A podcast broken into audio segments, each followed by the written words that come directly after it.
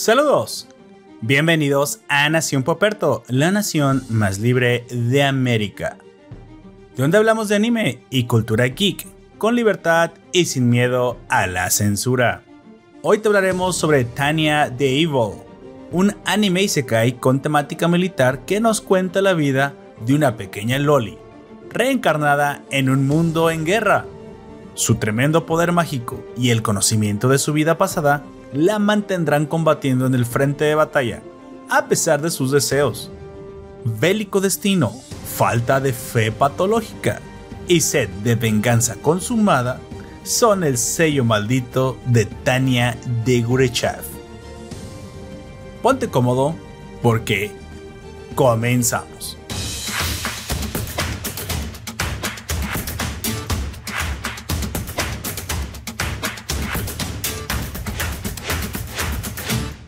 Saludos, yo soy Lord Poperto, será tu anfitrión a lo largo de este podcast. Te recuerdo que estamos transmitiendo en directo por nuestro canal de YouTube. Suscríbete para que nos acompañes en vivo. Para luego tarde, acompaño a mi coanfitrión, el hombre de los rizos legendarios. Por favor, preséntate. Buenas tardes, noches, días. Yo soy Aoya y aquí vamos a estar hablando de la mocosa maldita psicópata. Ah, arrancamos te recuerdo que en la primera parte hablaremos de un poco de datos, de historia. No tocaremos spoilers todavía. Cuando comencemos a tocarlos, yo te avisaré. Pues bueno, Tenia the Evil es una serie, un anime y se cae bastante interesante, bastante diferente, aunque bueno, ya hay muchos isekais que también se han salido de la regla, pero este definitivamente ah, hace, hace un punto y aparte en lo que al género es muy... E, es un, tiene un concepto muy original eh, en el que pues en eh, creo que fue el primero que hizo esto de que de cambiarle el género al protagonista a la hora de renacer. Creo que fue de los primeros que hizo así entre los isekais, si no mal recuerdo. Y aparte es, no es un mundo de fantasía. y aparte, no es un mundo de fantasía, está en un mundo en el que está en lo que sería la Primera Guerra Mundial. Sí, Primera Guerra. Para ellos. Pero tiene magia. Y tiene magia, por eso. pero, y es lo que le hace interesante. Hasta la fecha solamente había visto otros dos Isekais que tenían un concepto interesante fuera de todo lo normal.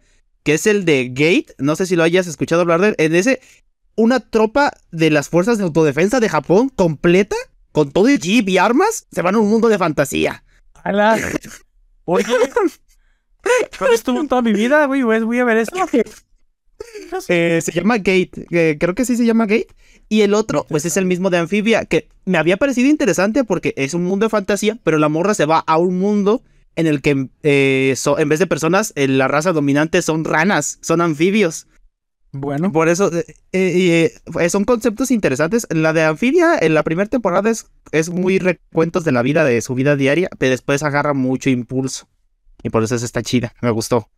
Este, el, el de Gate no la he terminado. Apenas la empecé a ver. en esta semana vi el primer capítulo nada más. que esa también estaría chida. Y luego está Tanya. Pero es que en general, Tanya, eh, entre todos los isekais que hay, hemos visto muchos. El del héroe del escudo, el del slime, Recero, Konosuba. No creo que vayan a superar a Tanya, si te soy honesto. Tanya es el isekai que más me gusta. La rareza es, lo, es única, Tania. Sí.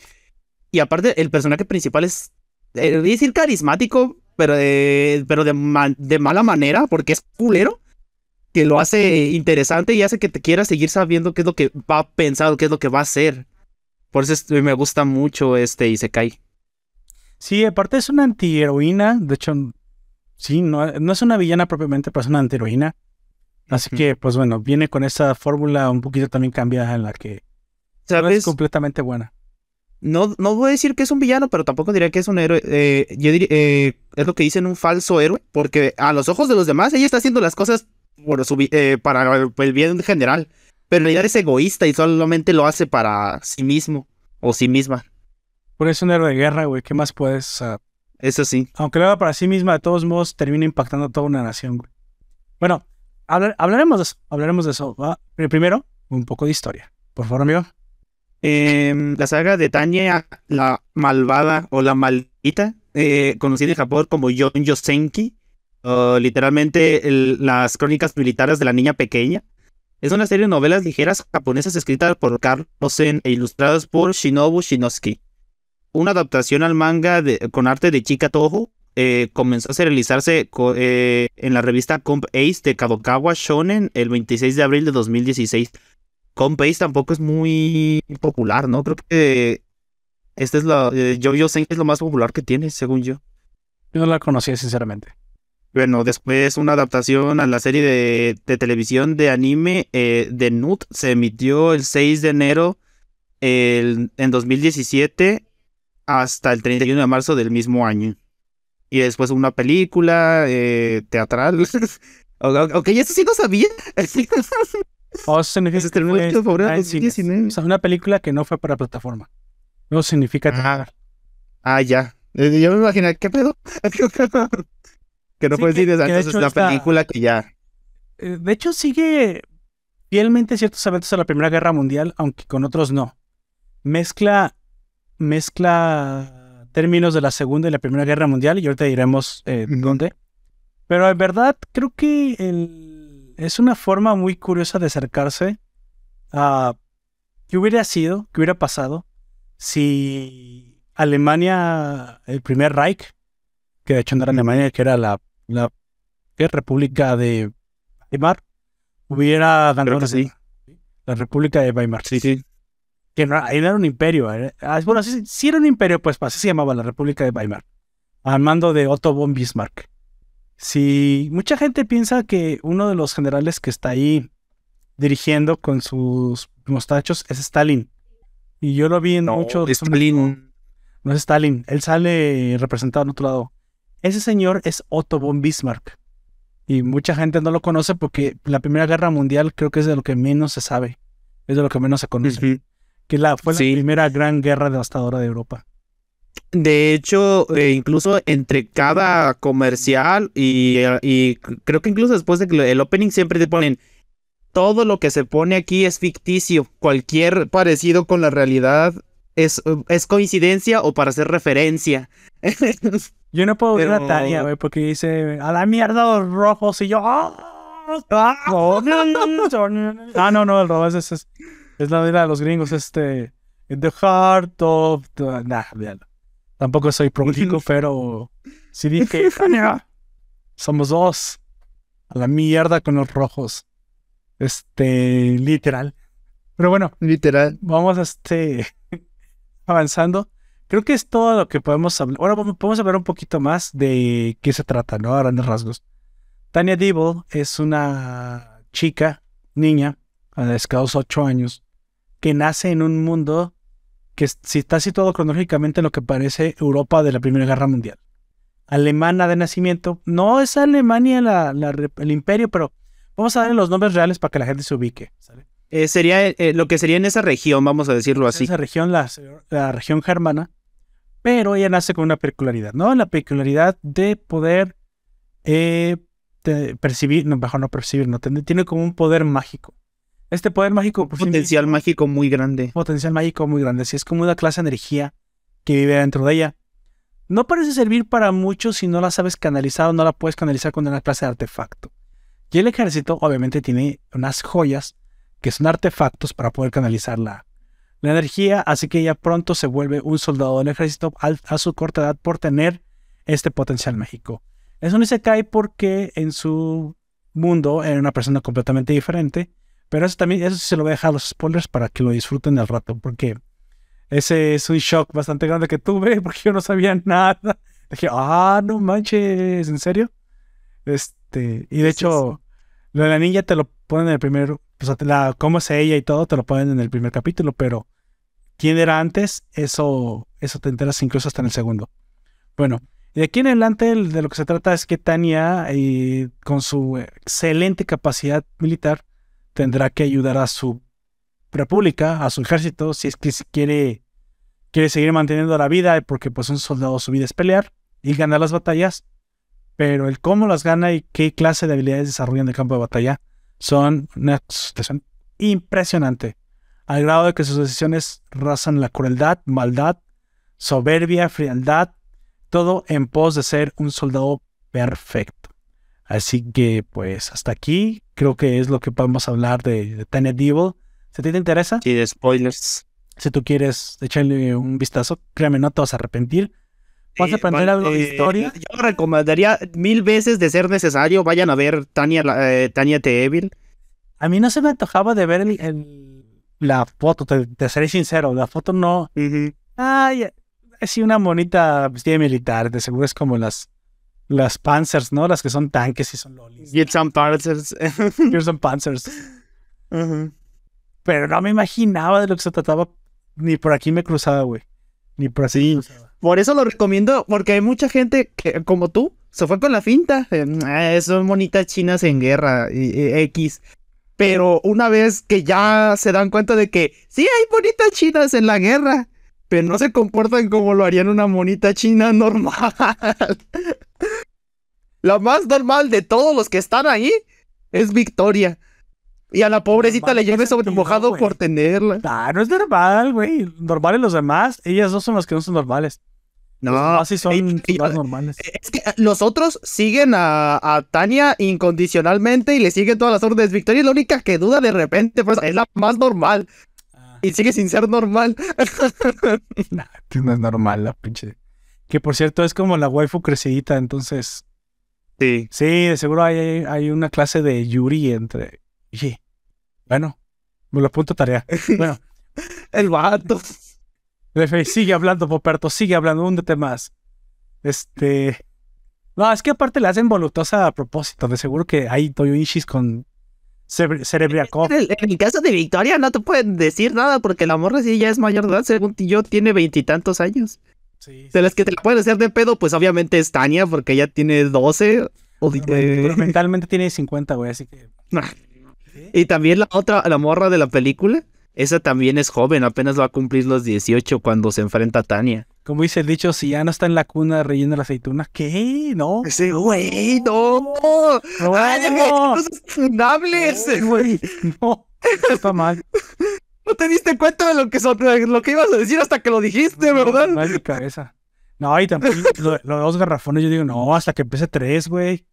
No, como dos, dije, o un güey, ya pesa, lo digo garrafón, dije, no, mínimo tres, güey, son como 60 kilos, dices, bueno, ya. Llega a los 15, 16, ¿no? Este, a los 60 kilos.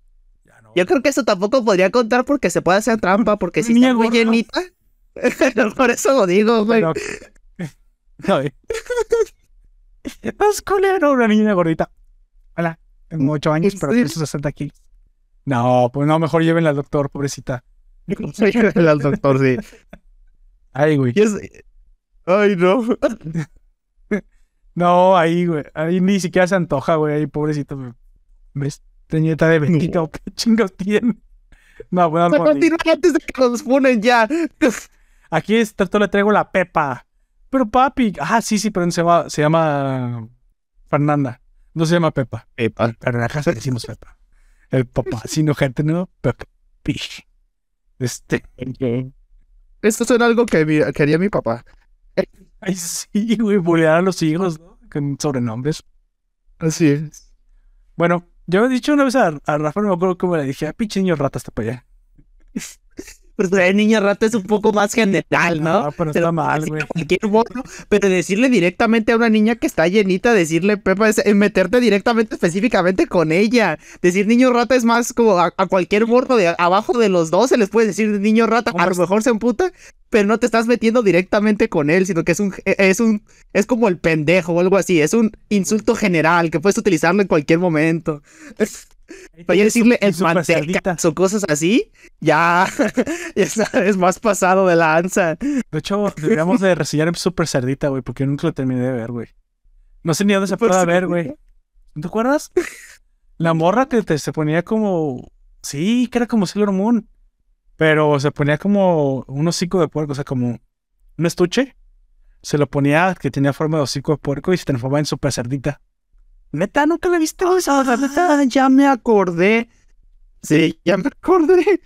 Ahorita que los, eh, lo busqué, de voy a ser honesto, lo busqué, pero sí, cierto, ya una chica me mágica. acordé. Sí, que se convierte en puerquito. Un puerquito. Sí, con super fuerza. Bueno, este. Vamos avanzando. Ahora sí, A partir de aquí hablaremos con spoilers sobre aviso, no hay engaño. Así que arrancamos. Amigo, ¿quién es quién? A ver, aquí tenemos varios personajes interesantes.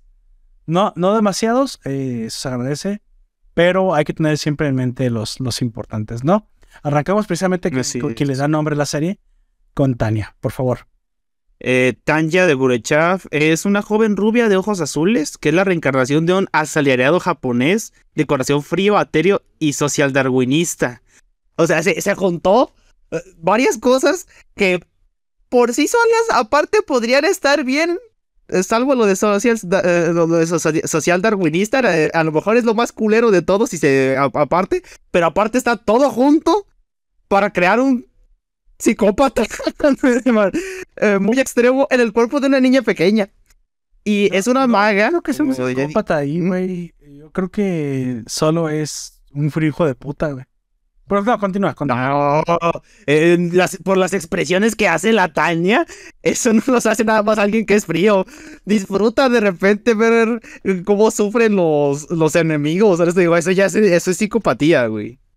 Ah, pero eso lo obtiene ya Eh, cuando es niña, ¿no? no Acá no sabes si él era así, solo sabías que era muy frío y muy Bueno, sí, porque no tenemos tanto. en el mundo empresarial. Porque no comete tenemos- ningún crimen, güey, hasta donde tú sabes. Sí, no tenemos ese contexto. A lo mejor se vuelve en un psicópata porque, lo, porque el ser X lo reta, ¿no?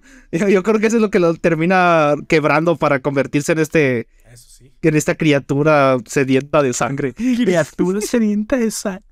Como el Eric Von Das, o no, ¿cómo se llama el el güey? Eric, espérate. Eric Rurgen, que dice, vamos a mandar a nuestro equipo de magos especiales a, ya cuando tiene su batallón, a hacer esta misión.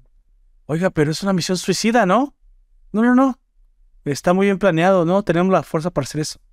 Oiga, yo sé que, pues, es la mayor de Gurechav, pero ¿no se le hace demasiado? ¿Demasiado? ¿Saben de quién están hablando? El güey todavía así. ¿Esta no es una niña? Es un monstruo, es un monstruo del cuerpo. Es un demonio en el cuerpo de la niña. Sí. Pues, como ya dijiste, es una maga que tiene poderes eh, mágicos que le permiten volar eh, con un dispositivo especial y aparte eh, amplificar la potencia de las balas en sus mosquetes. Exacto. A veces pueden dispersar las balas, pueden hacerlas que tengan más alcance, pueden hacerlas explosivas. eh, ya depende de los hechizos que ellos sepan. Me gustó porque aquí la magia es como de apoyo, güey. No, tiene, no es como que, Sí. ay, que arda el cerro. No, no, no. Todo tiene que ver con la- el armamento. O sea que no es tan Sí. poderoso tampoco un mago, güey. Requiere forzosamente. La única que yo creo que sí rompe un poquito esa regla, pero porque literalmente Dios la hace romper las reglas, es la morra Mari- que. Ajá. La- porque le da un chingo de poder para que pueda enfrentarse a Tania. Es su fe, güey. Y aún así, Y ahora sí, y aún así, le, Tania le gana.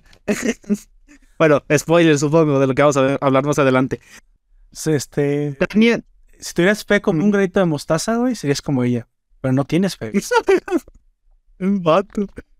Y es capaz de usar un orbe de operación de tipo experimental número 95, Eso. que es de, podría decir, la más avanzada tecnología que nadie más podía usar, solamente ella, y cuando le reza a, al ser X, porque si no le explota, literalmente le explota en la cara. Sí.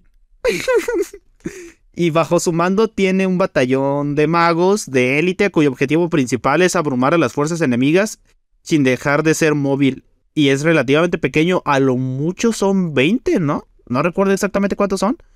Pero máximo son 20 soldados los que están a su Son mando. cuatro compañías. Es cuatro compañías. Es un batallón de cuatro compañías y cada compañía son. no sé, Son seis. Seis, veinticuatro. No, son más, güey. Más o menos, eh, entre 20 y 30 son, es lo que es el batallón de ella. Sí. No, es- no son tantos. Es que cuando van volando, yo los contaba y creo que cada compañía son nueve. Entonces, por cuánto, Mm. 36. A lo mucho son 36. Pero es muy poquita 36. gente, güey. Aún así es muy poquita gente porque. Sí.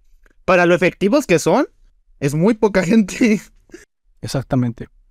Y Bueno. pues, como ya dijimos, es un monstruo despiadado e intolerante, con- intolerante contra cualquier falla, inclusive, eh, y, y sobre todo, mejor dicho, si están en- de su lado.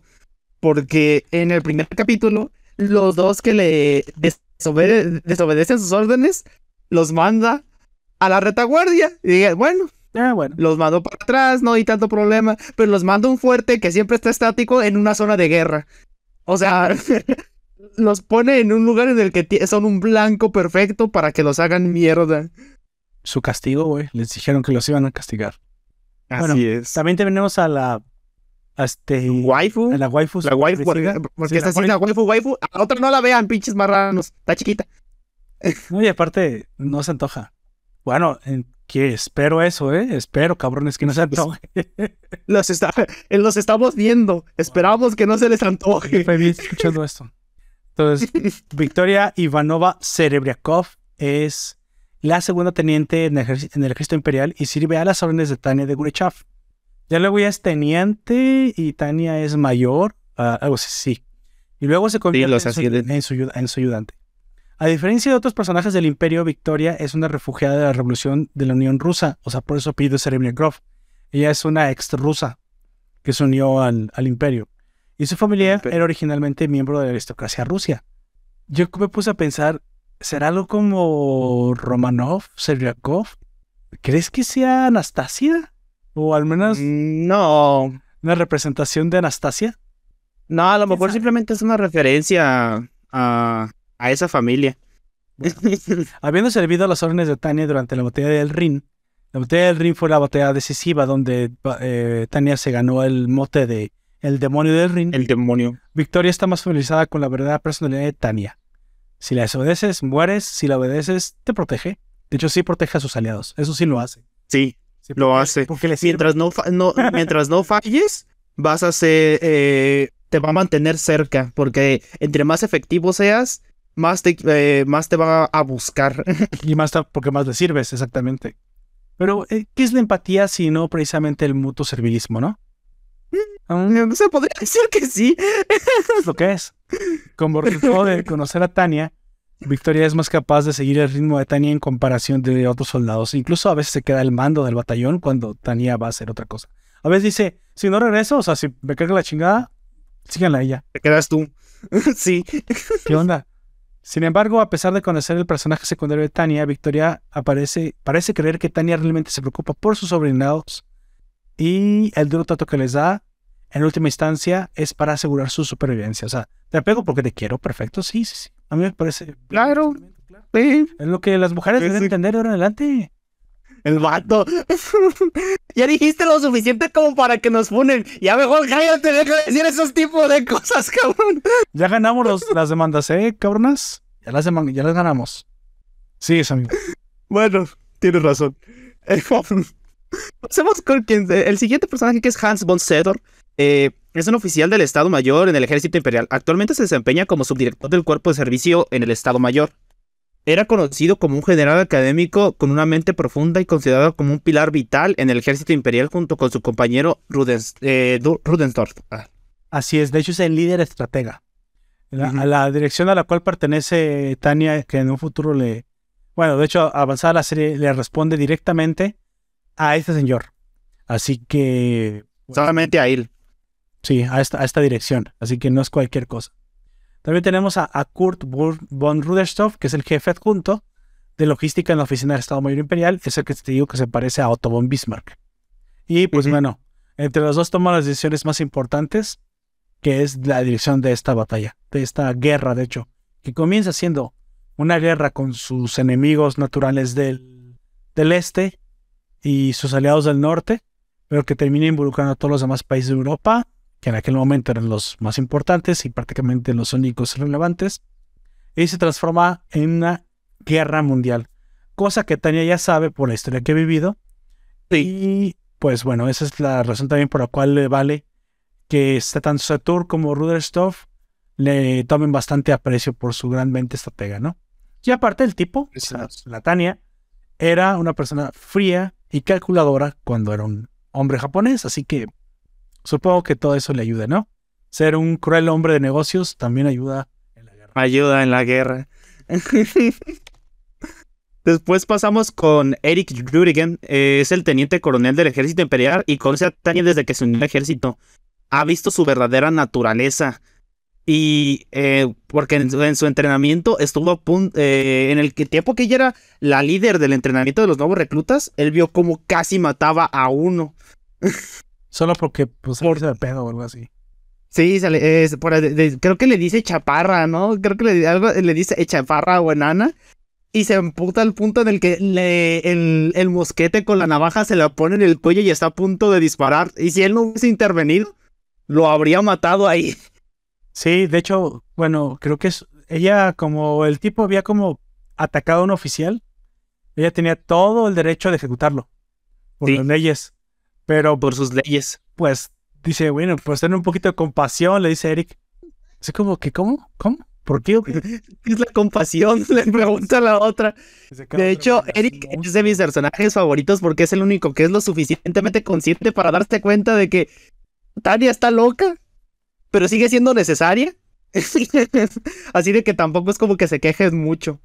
Y, y es el único que se da cuenta porque Victoria la va siguiendo desde incluso más tiempo antes de que Eric la conozca.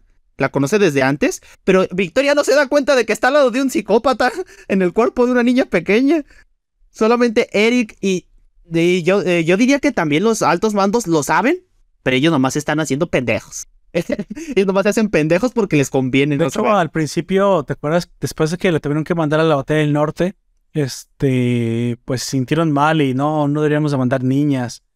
Y por ahí hay un, uno que es el jefe de transporte de ferrocarriles, ah, sí, con el que es ese amigo, y él aboja porque la mandan mejor a la, a la academia de nuevo. la retaguardia. Y termina pasando, sí, pero en la retaguardia habla directamente con el, con el Hans von Satur.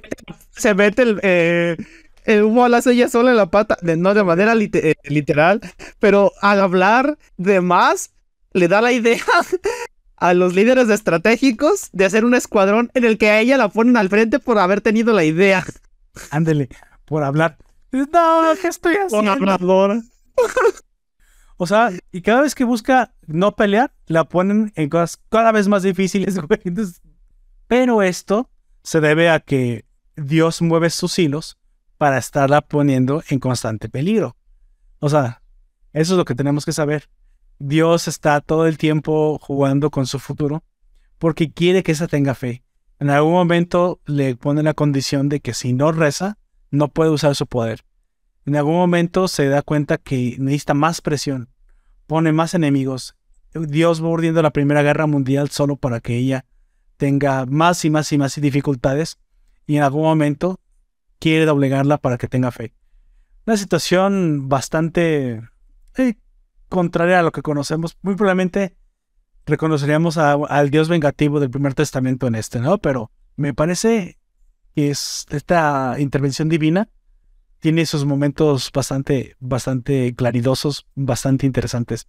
Y creo que sin ese toque de, de Dios persiguiendo a Tania todo el tiempo, no habría sido tan interesante también los, los momentos de dificultad en los que se pone. Así que definitivamente el ser X eh, no solamente mueve los hilos para la Primera Guerra Mundial, pone a Tania cada vez en más, más dificultades y por ende, contradictoriamente, contraproducentemente, empuja a Tania a volverse cada vez más, más lo que yo creo que representa en esa serie que es literalmente el anticristo. Sí, sí, sí, sí. Eh, a mí me gustan mucho las interacciones que tienen porque detiene el tiempo y empieza a hablar como una paloma o empieza a hablar con la voz de los otros que están alrededor de él, incluso como un cascanueces. Me gusta mucho eh, cómo interactúa con ella y cómo es tan déspota como para decir, ah, pues te voy a hacer sufrir para que de verdad creas en mí. Que me reces, mendiga. Creo, eh, creo que eh, no sabe que el refuerzo negativo no funciona tan efectivamente de esa manera, ¿verdad? De hecho, Ay, no. en la primera batalla, Tania ya se había suicidado. ¿Te acuerdas? Que ya pues, se Sí. había aventado. Nada más que se alcanzó a salvar. Pero la verdad es que ya había dado todo de sí. Dios le dijo que si muere sin arrepentirse, o, y, que sea- que sea- porque no sea muerte natural, este, ya no va a reencarnar y va a ir directamente al infierno. Así que aquí Tania, si muere, se va a ganar un boleto directamente al infierno. Ella está jugándole a ser el, el antidios, el anticristo. porque no quiere doblegarse, pero eso también le va a costar que sin un error que, que cometa, termine yendo directamente al infierno. Si se arrepiente, ¿Eso no lo hará de manera indirecta que no muera de vieja? Porque dijo que sola, si no muere de, eh, solamente si muere de manera no natural y arrepentida, se eh, la manda al infierno o le tiene la piedad de la reencarnación. Entonces, técnicamente, mm, es imposible que muera de vieja, por lo que está bajo ese concepto. no, pues Solamente le pueden provocar la muerte a ella. la van, la van a mandar a la Segunda Guerra. O sea, Dios quiere acabar con su, con su, con lo tasaruda que es, güey. Sí. Entonces, quién sabe hasta dónde crezca ella, güey, porque pues varias veces, varias veces se le voy a poner un balazo a Dios al ser X. Y no sé hasta Sí, y lo por eso siempre se tangible. carga con su rifle. Dice, Dispara. por eso cuando parezca darle un balazo entre las cejas. Pues sí lo hace, pero pues como puede tomar cadáveres de todos modos. O sea, es que es imposible, pues es, es la divinidad, pero no sé si en un futuro lo veremos. Bueno, también tenemos a, a un personaje que es- no, se vuelve importante ya al final de la serie que se llama An Son Su, que es un comandante de una brigada del norte, de lo que vendrían siendo los países nórdicos, Dinamarca, pero aquí se llama la, aquí se llama la Triple Entente eh, Le- Legadonia. La Triple Entente se llama, sí, la Triple Entente de Legadonia. Entonces, este país también apoya, está apoyando a Francia y que vendría siendo Noruega y Dinamarca. Están, que en aquel entonces era el Imperio Prusiano, por si no se acuerdan, que también terminó perdiendo y por eso se des- desgajó. Este, Se paró. de hecho, el Imperio Otomano también aparece, pero ahorita vamos a hablar de él. Pero en esta batalla que tiene contra este Frente del Norte, Se enfrenta a él varias veces. Se Ah, Sun enfrenta, se enfrenta dos veces a él. La primera es cuando se gana las alas de plata y el apodo del demonio de Rin. Es cuando se enfrenta por primera vez a él. Porque al ser solamente un batallón, y ni siquiera estaba, ah, había terminado sus, eh, su entrenamiento como maga. Todavía no. Y ella, ella sola le hace el frente a su, al batallón de Anson, que creo que son unos 15 o 16, y les gana. No los elimina a todos, pero eh, aguanta lo suficiente como para que lleguen los refuerzos y hacer que huya el, el escuadrón de Anson. Desde ahí Anson le agarra como cierta, cierta tirria a, esta niña. Pero luego tienen un enfrentamiento en el norte ya más fuerte que es invadir una, una fortaleza que era prácticamente el corazón del norte. Y ahí Y también dicen que es una fortaleza natural por cómo están todas las montañas y el río, que era imposible de atacar y por eso nunca se les había ocurrido atacar ahí hasta que Tania fue la que se le ocurrió hacer Sí, un ataque No, directo de por hecho, ahí. ahorita lo explicamos si quieres. Eh, Ecológicamente, tiene, es una misión doble. So, Tania ataca al frente, pero realmente ella descubre, porque no le, no le habían dicho, que realmente la misión principal era desembarcar por la retaguardia. Pero lo importante de este señor es que ahí lo ve por segunda vez. Y aunque debió haberlo matado ahí en esa segunda batalla, la segunda vez que se lo encuentra, Dios lo salva. Porque Dios lo salva. Sí, sí. pide ayuda, pide intervención divina y para Dios pues es el perfecto soldado porque ahora le ordena que case directamente al mal, al mal. Porque ya le Al demonio. se la tiene jurada Tania, así es. Bueno, vamos empezando eh, con los eventos interesantes. No, obviamente se tiene que resumir, la serie no tiene, no tiene para cuándo si le decimos detalle a detalle, pero tiene momentos muy especiales, ¿no? Muy específicos. Describiendo los, los personajes también ya tocamos bastantes, pero a grandes rasgos tenemos dos grandes etapas, que es eh, los inicios de la, la reencarnación de Tania y sus inicios precisamente como soldado, y luego cuando ya está al frente del, del batallón 203, ¿no? Eh, ¿Te acuerdas? O sea, tenemos un primer momento muere el oficinista, reencarna a la chica, descubre que tiene magia, se une al ejército, tiene cierto talento en el ejército, quiere vivir de forma tranquila, pero gracias a su talento termina siendo enviada al norte, al norte del Rin. En esta pe- primera pelea le gana las alas de plata y aquí comienza todo su pues su Desmadre. de batalla, porque ella no quería pelear, pero ahora se ganó las alas de plata. Sí. Es su calvario, porque Calvario, eh, eh, ah, siguiendo, ah, siguiendo haciendo referencias eh, bíblicas o a la, a, a la religión en general, porque tal cual es que este ser X está en contra de ella. Y ella sí, eh, y no importa. Es que no tampoco no entiendo la lógica del ser X si es tan omnipotente, ¿cómo no se da cuenta de que entre más la jodas, más se va a emputar y más va a estar en tu contra? Ah, pues El porque refuerzo quebrar, negativo no funciona con todos. No funciona con todos. Bueno, No digo que el refuerzo negativo no funcione, porque sí puede llegar a funcionar, pero de- de- depende de la personalidad. Depende de la personalidad de a quien quieras darle el refuerzo negativo. Porque eh, si son personas como Tania que le estás dando el refuerzo negativo, lo único que vas a lograr es que se te ponga más en contra, que se te revele más y que haga exactamente lo contrario a lo que tú le estás pidiendo que haga o que necesites que haga. Por eso, en este caso sería como el refuerzo positivo lo que se debería de hacer. O algún otro tipo de método. Porque también la, la- la veo lo suficientemente testaruda para que tampoco funcione el refuerzo eh, positivo, si te soy honesto. Es, es lo suficientemente necia como para que no funcione. Así que, güey, será cuestión de ver otro El tipo de punto de cosas. Tania no es que no crea que existe, güey. Es que es también es algo que yo también me puse a pensar, güey. O sea, el dios le dice cuando está muriendo lo detiene antes de que caigan las vías del tren. La mayoría simplemente cree en mí. O si no creían en mí, simplemente cuando me desaparezco, detengo el tiempo y quién más lo puede hacer.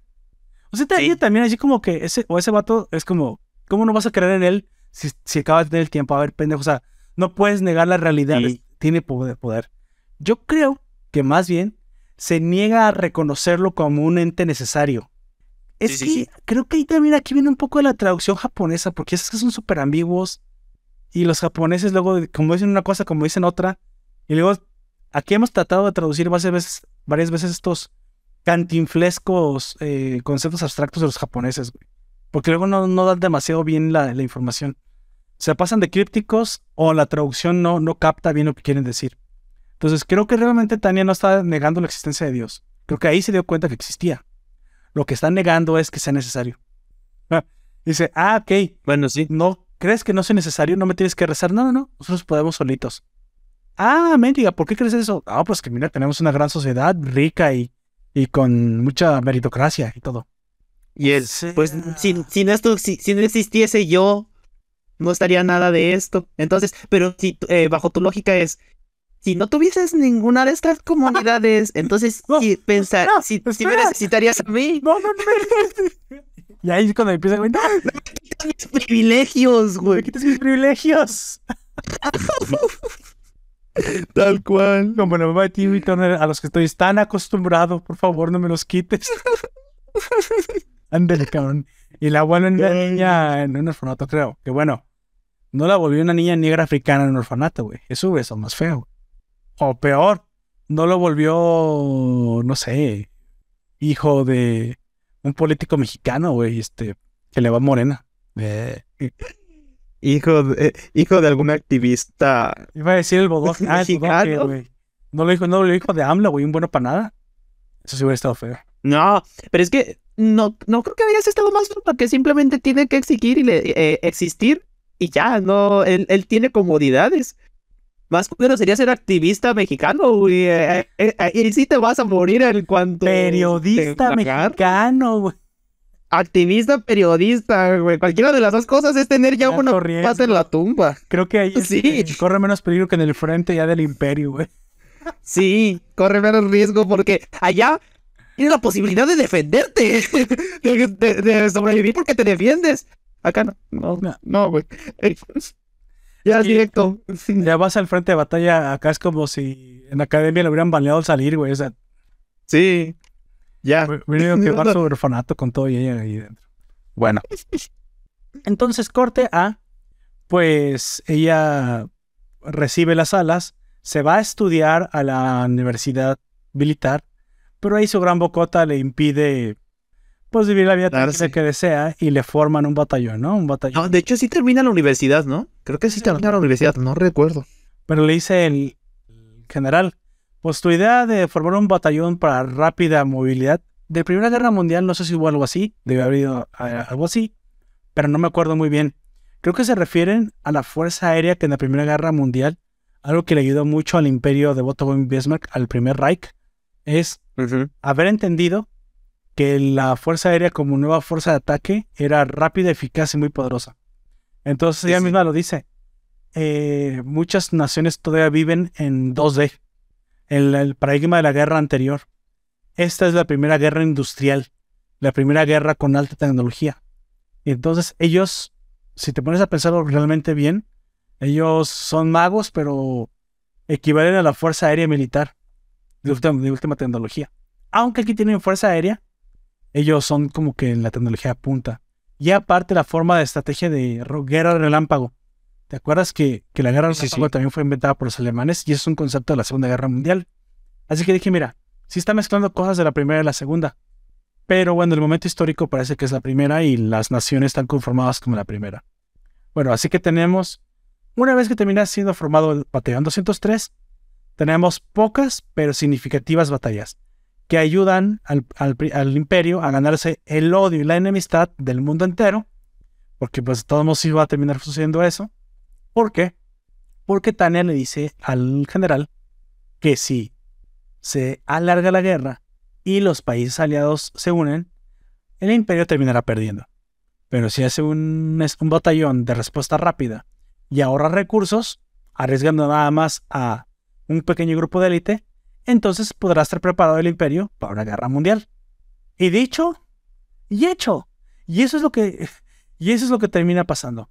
Tenemos la primera batalla interesante del 203 que es ahora sí contra lo que vendría siendo el, el imperio otomano que es la el ducado de Darcia. ¿Te acuerdas? Los que no tenían fuerza aérea, no tenían magos, no tenían nada aéreo. ¿Te acuerdas que es una pinche masacre? Le revientan el ojete bien culero. Incluso llegan hasta su capital sin hacer ningún esfuerzo. Ni siquiera les ponen resistencia. ¿Te acuerdas que an- anuncia con su voz de niña ahí en la capital? Les vamos a lanzar un ataque si no se rinden. Todos, ah, entonces, qué, risa, güey. Se encabrona. Ah, no hicieron caso. y, destruyen todas las, todas las momento de, de Darcia. Este es el primer momento que vemos eh, que los demás países se meten en la guerra, ¿no? El ducado de Darcia, que se sospechaba que iba a atacar, ataca, pero son detenidos por el rápido accionar del batallón 203. Abrumador poder del 203. Porque aunque los de Darcia sean unos pendejos, que no tienen nada con qué defenderse, aún así es mucha potencia lo que... de- Fue como si para un güey que tiene un palo le hubieses dado un cañonazo, ¿no? Algo así. la neta, la neta. Cañonazo. Ah.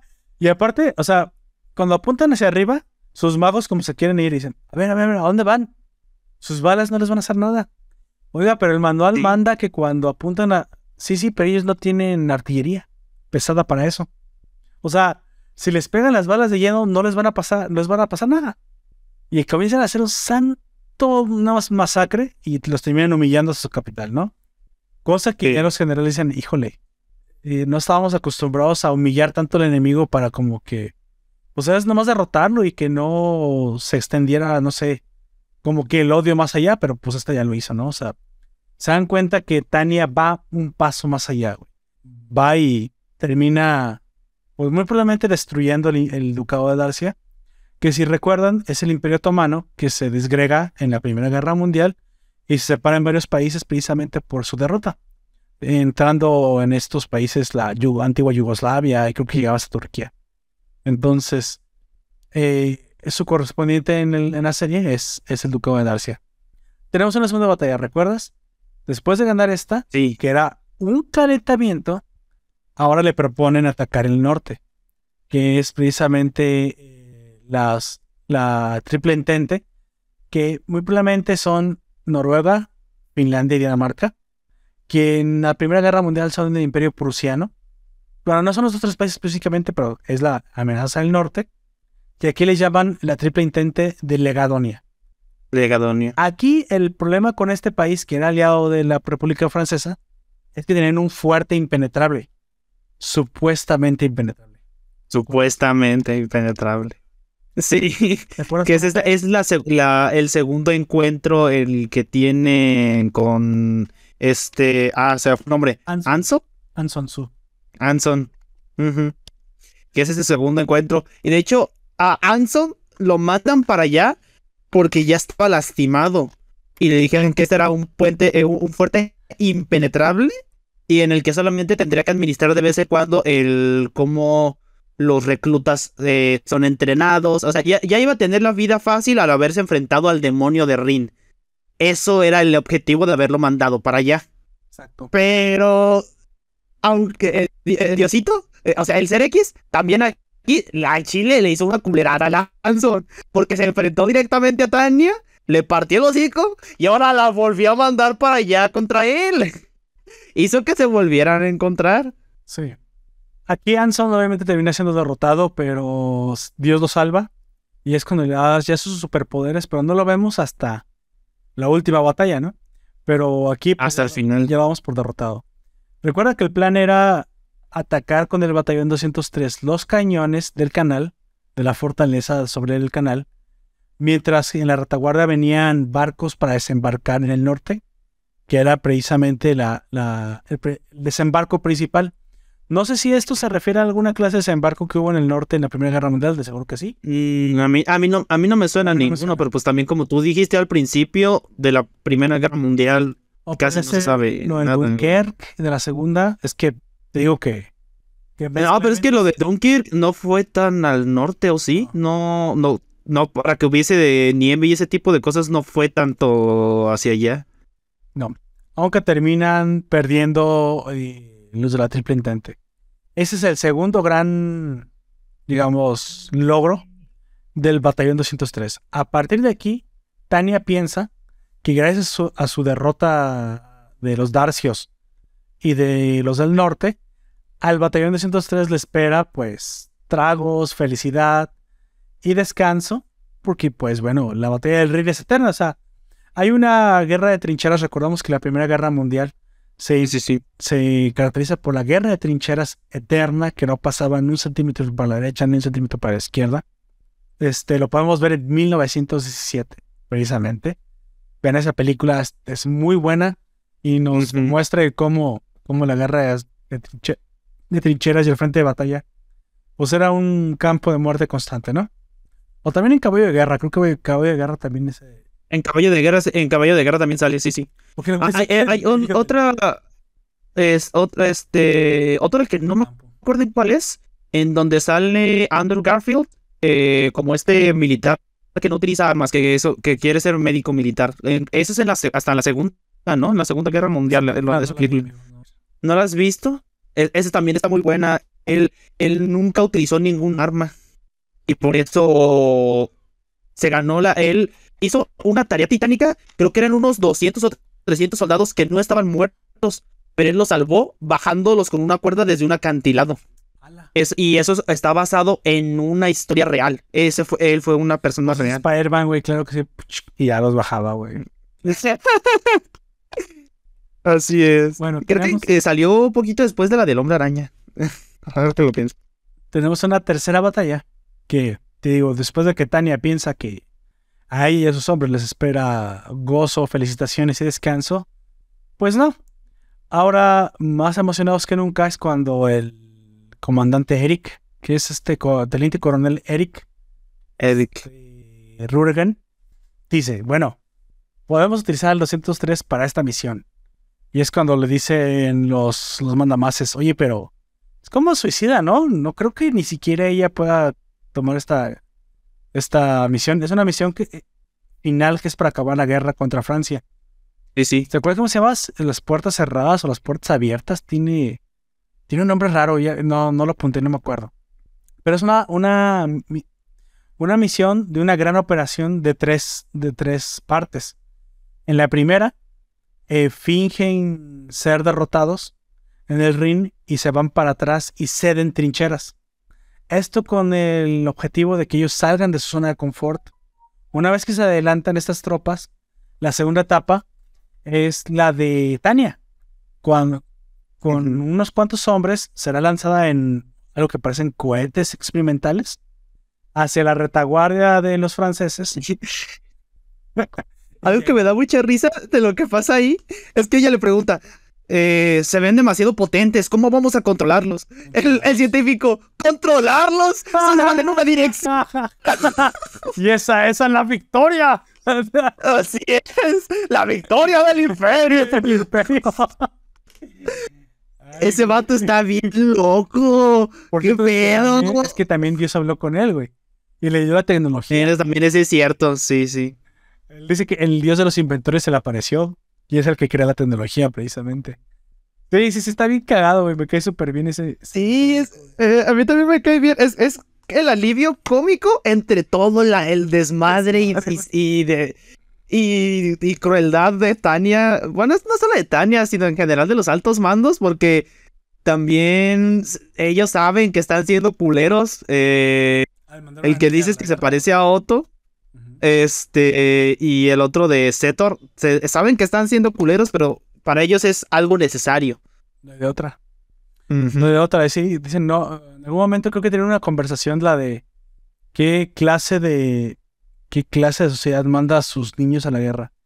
O sea, o sea, tiene una curva moral, güey. O sea, en verdad sí la hay. Me gusta. Me gusta porque pues no es pura, pura raci- racionalidad. También sienten. Es bueno, pero la fantasía es que este imperio es meritocrático y por eso manda a la niña, ¿no? Pero parece ser que no es normal mandar niños a la guerra. O sea, es que esta es rara. Es rara, no se comporta como una niña, es sumamente poderosa. O sea, se les metió entre las narices y rompió todos los protocolos y simplemente no tienen de otra más que confiar en una niña de 8 años súper poderosa. De 8 años. Sí. Bueno, creo que en ese punto ya tiene 10. Pero sigue siendo una niña muy pequeña. Entonces, la segunda etapa es que estos llegan a la retaguardia, lo cual hacen, y acaban con el mando, güey, militar, que estaba siendo dirigido por, si lo reconociste, por el líder francés Charles de Gaulle. Sí, ese, ese sí, ese sí lo ubiqué. Se llama Lo- Lombardo, no tiene otro nombre, pero ese es Charles de Gaulle, el mítico presidente francés que regresa a Francia al, al, digamos, al avance tecnológico y, e industrial después de la Segunda Guerra Mundial y, y ayuda a la reconstrucción de Francia. Antes de que Francia se volviera postmoderno y feminista. Pero bueno, sigamos. Y la chafura que soy. Ya Francia tiene- ha tenido grandes líderes, pero también ha tenido grandes caídas. Y ahorita es una, Sí. una pena lo que está pasando con Francia. Sin embargo, eh, la tercera etapa es que ya habiendo, habiendo derrotado por la retaguardia al mando, este, habiendo ah, eh, fingido que se retiraban y sacarlos de zona confort, entonces por el sur, una vez abierta la brecha por unos túneles que encontraron, iban a hacer una clase de pinza contra las fuerzas restantes. Cosa que hacen y efectivamente terminan con la guerra y la rendición de la República Francesa al fin. En teoría evitando... No, eh, no, no, no, no es una rendición, porque ese es el problema. Como no fue una rendición, dicen que simplemente fue un armisticio. Y es lo que, eh, eh, y es lo que le hace un chingo de ruido en la cabeza a Tania. Dice, no, estos güeyes se van a volver a levantar, tenemos que hacer algo. Sí, ¿te acuerdas que, bueno, al final eh, tenemos una ova? Creo que es una ova, porque no sé bien Crunchyroll luego ya ves que pone números raros, que es la operación del desierto. La operación del desierto. Esta operación del desierto es precisamente cuando van a- al norte de África a buscar a las últimas fuerzas de Charles de Gaulle. Y, pues, ¿te acuerdas? Hacen lo mismo. Eh, se acercan a gran velocidad y desde muy lejos, con, parece ser con un hechizo que no, ellos no conocían muy bien, que era como de francotiradores, que ya había demostrado Sí. que tenía esta, esta Tania, logra destruir el comando y por fin acabar con lo que quedaba de la, de la resistencia francesa. De la resistencia. Nada más cabe mencionar que Anson de Sud, Anson Sud, perdón, es finalmente derrotado en esta última operación. En esta última operación es completamente, es última- Es cuando lo matan. Y él decide de suicidarse, a ver si con una explosión se puede cargar la vida de también de Tania, pero De Tania. no termina sucediendo, ¿no? Este, este momento, eh, sería el final de la primera temporada. Aquí acaba y comienza los eventos de la película. Los eventos de la película, al ser derrotada en la OVA, en la aparición del desierto, Francia, hace que los países que quedan libres se la piensen dos veces, tres veces, para ver si pues toman la oportunidad de atacar al imperio o se esperan a que el imperio los ataque, que son las Naciones Unidas, que es Estados Unidos, el Reino Unido, que es Inglaterra, y es la Rusia, pero recientemente retransfigurada en eh, socialista, en la Unión Soviética. La Unión Soviética. No sé si Italia aquí está, pero porque sí, aparece en el mapa, pero ni Italia ni España figuran como combatientes, están como neutrales o no se meten. Entonces, pasamos al último evento que es precisamente la película. La película da cierre con, digamos, con la Primera Guerra Mundial, dando como resultado el ataque de la Federación Rusa sobre el este del imperio. Y aquí es donde se divide en dos etapas. ¿Te acuerdas? La primera es que el Escuadrón 203 estaba de reconocimiento detrás de las fronteras rusas, pensando que los rusos iban a atacar. Y toma, que sí atacan, pero ellos estaban ahí. Estaban ahí como espías. Entonces detienen el ataque en el lugar en el que ellos están, incluso sorprendiendo mucho al batallón que estaba ahí. Porque bueno, la rápida respuesta es inmediata. No es que ellos ya estaban ahí, atrás de las fronteras rusas. Pero se dieron cuenta que en la retaguardia las fuerzas rusas comenzaron a hacer una, un ataque y avanza sobre el este del imperio. Entonces aquí Tania tiene una, en la película tiene un dilema que es, o vas a ayudar al frente de batalla, que está atrás de ti, porque tú ya estás dentro de las fronteras rusas, o hacen un Darcia, ¿te acuerdas? Sí, sí. Ir a visitar la pinche capital y llamar, llamar la atención. ¿Te acuerdas el cagadero que hacen en la capital?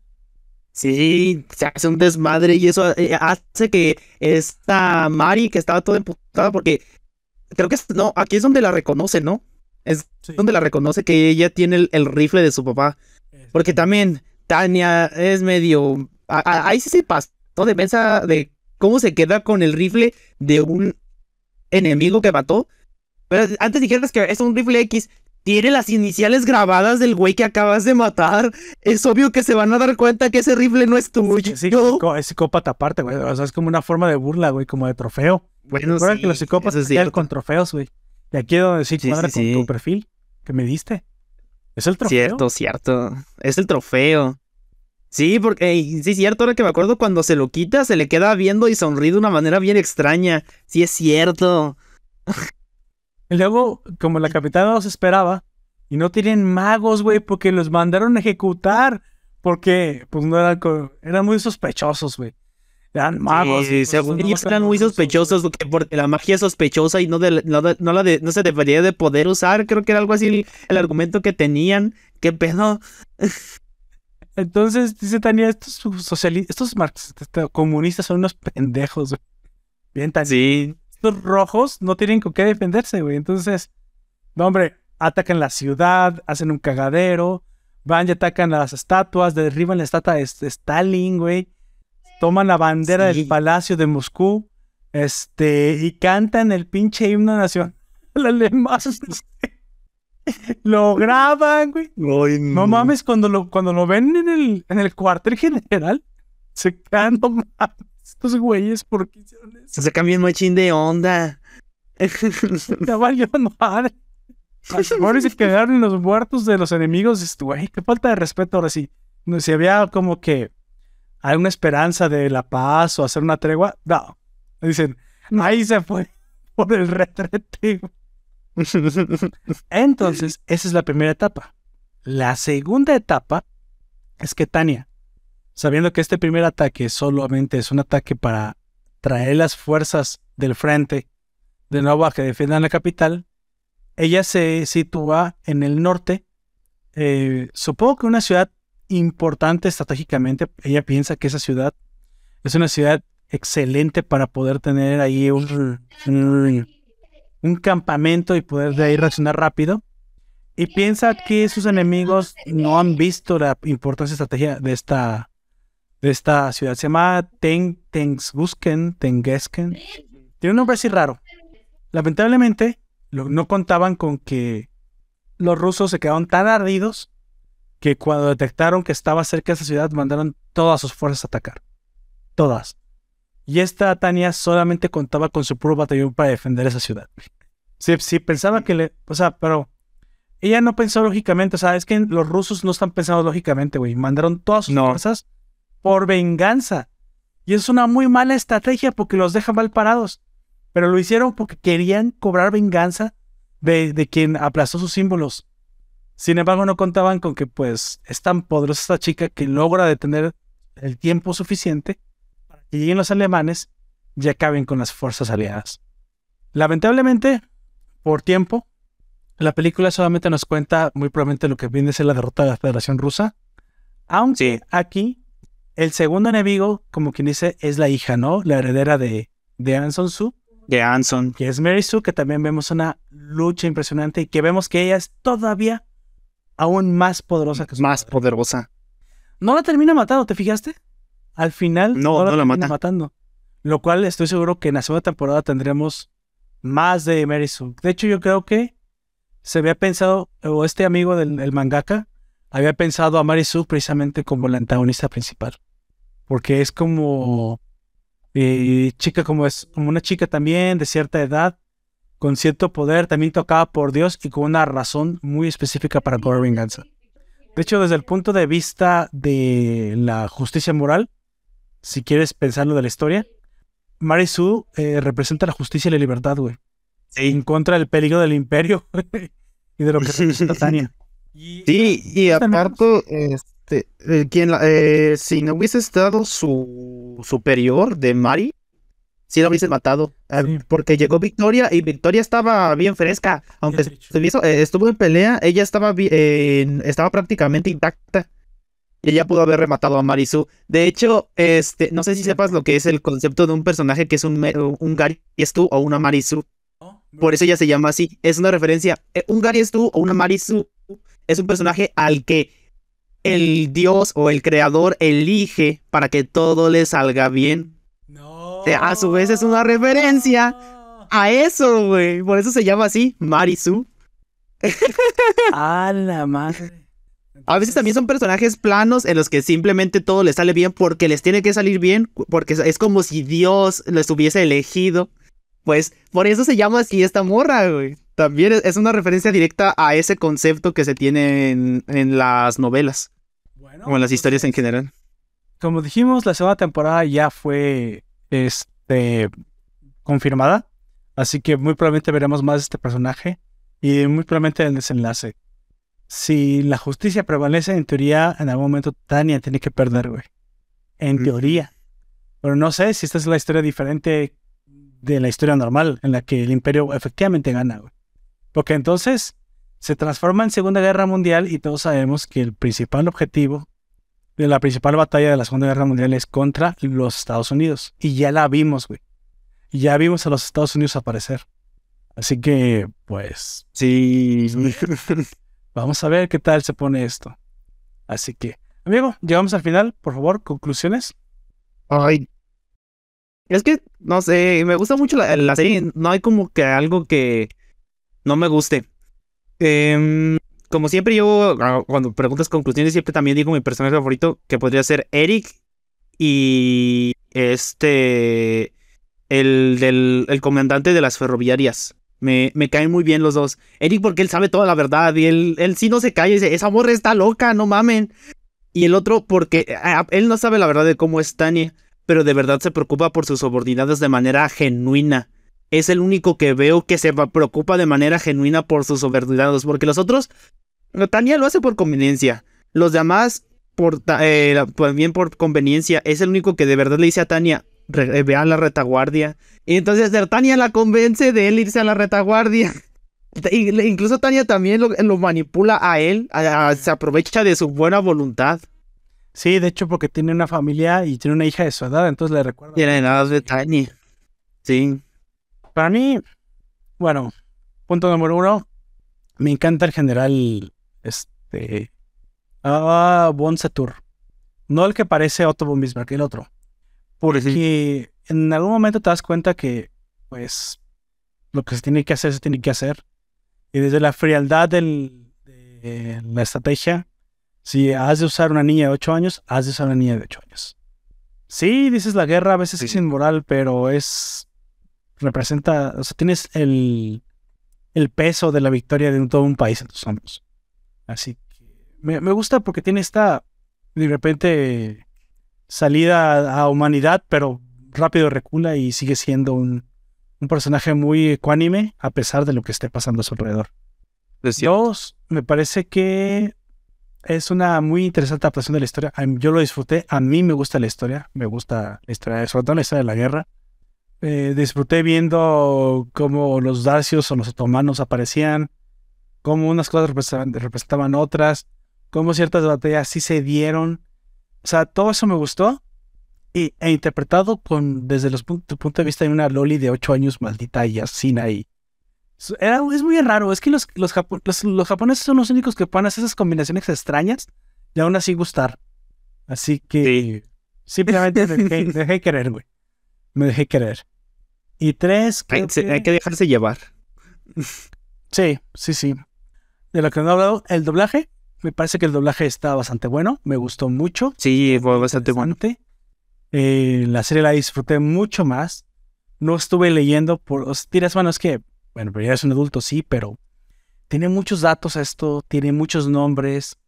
Y creo que haber estado leyendo hace que te pierdas algunos detallitos de- del campo de batalla. Series como estas, con tantos datos, se disfrutan ver en español.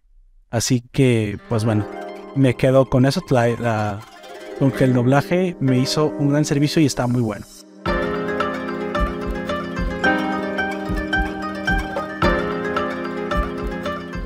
Ahora sí, eh, vamos a despedirnos. Antes de irme, me gustaría recomendarte que des una vuelta por nuestro Patreon. Si nos quieres apoyar por lo que hacemos, eh, semana a veces, semana a semana, a veces no, pero pues siempre es bienvenido. Por lo general, es esta semana a semana. Solamente estos días no. Pero más que nada, me gustaría que, que si te gusta lo compartas, le des like, eso ya nos ayuda bastante. Y le cuentes a todos si te, si te ha gustado este podcast. Eh, obviamente todos nuestros vínculos estarán en el univínculo de la publicación de, esta, de este podcast. Eso tú lo veas en, los, en, las- en YouTube o en las aplicaciones de, que hay para, para podcasting. Y pues lo más importante, me encantaría que nos dejaras tu opinión. ¿Qué opinas sobre Tania? ¿A ti también te gustó? ¿Te parece interesante que hay una un Isekai se basa sobre una Loli reencarnada? A ti no te gusta la guerra, pero crees que se ve interesante aquí. Si te gusta la guerra y crees que estuvo bien representada, ¿qué batalla te gustaría ver representada por esta serie? Tal vez el desembarco en Lombardía, todo eso. Me encantaría que lo pusieras en los comentarios. Y por último, amigo, últimas palabras. Pues yo fui Aoyak. eh, fue un placer hablar de Tania la maldita. Aquí con ustedes. Buenas noches, tardes, días. Y esperamos eh, escuchar, eh, que nos escuchen a la próxima. Eso fue todo por ahora. Te recuerdo que nos puedes escuchar en Evox, iTunes, Google Podcast, YouTube y Spotify. Yo fui Roberto. Hasta la próxima.